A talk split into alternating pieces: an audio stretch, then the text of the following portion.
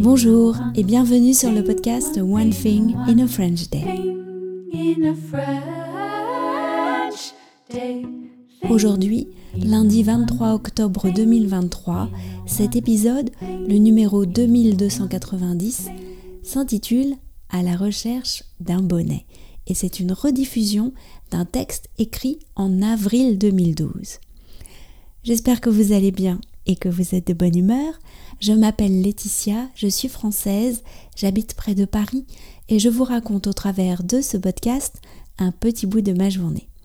Vous pouvez vous abonner pour recevoir le texte du podcast, le transcript, qui existe en deux versions, le texte seul ou le texte avec les notes. Saviez-vous que utiliser le transcript pour travailler votre français est aussi efficace qu'une vraie leçon de français. Il y a plein d'avantages que je vous décris en détail sur le site du podcast où vous pouvez vous abonner onethinginafrenchday.com. À la recherche d'un bonnet, avril 2012. Nous sommes arrivés en Bretagne samedi dernier. Quel temps fait-il? Pas franchement beau, ni franchement mauvais. Il y a trop de vent pour que les nuages chargés de grêle s'attardent. Donc, comme on le voit parfois sur certaines cartes postales humoristiques, il fait beau plusieurs fois par jour.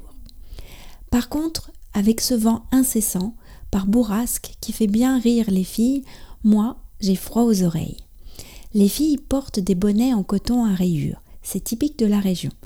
Elles ont aussi une marinière.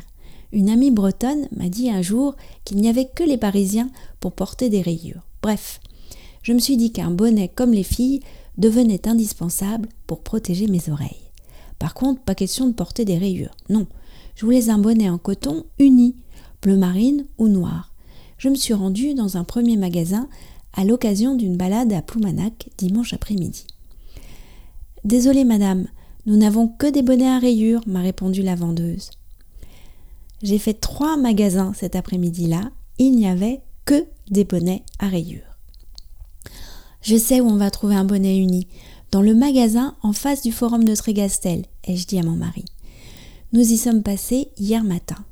Non, je suis désolée, m'a dit la dame, nous ne faisons pas de bonnet uni. Finalement, ce matin, après être allé chercher notre pain chez Ticos, j'ai fait deux magasins pérosiens spécialisés dans les vêtements de bord de mer.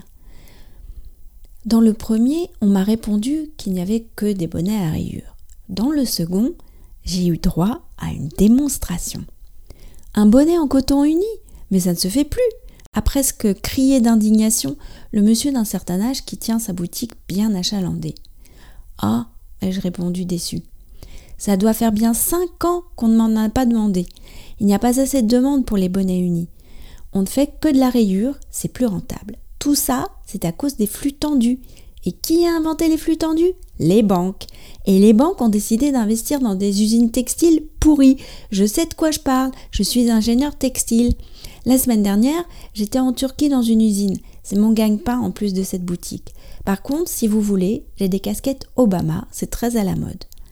Non merci. Je suis ressortie dépitée. Les banques seraient responsables de la disparition des bonnets unis. One Thing in a French Day, c'est fini pour aujourd'hui. Je vous retrouve dès mercredi pour une autre rediffusion d'un podcast qui vient du passé, toujours avril 2012. À bientôt, au revoir.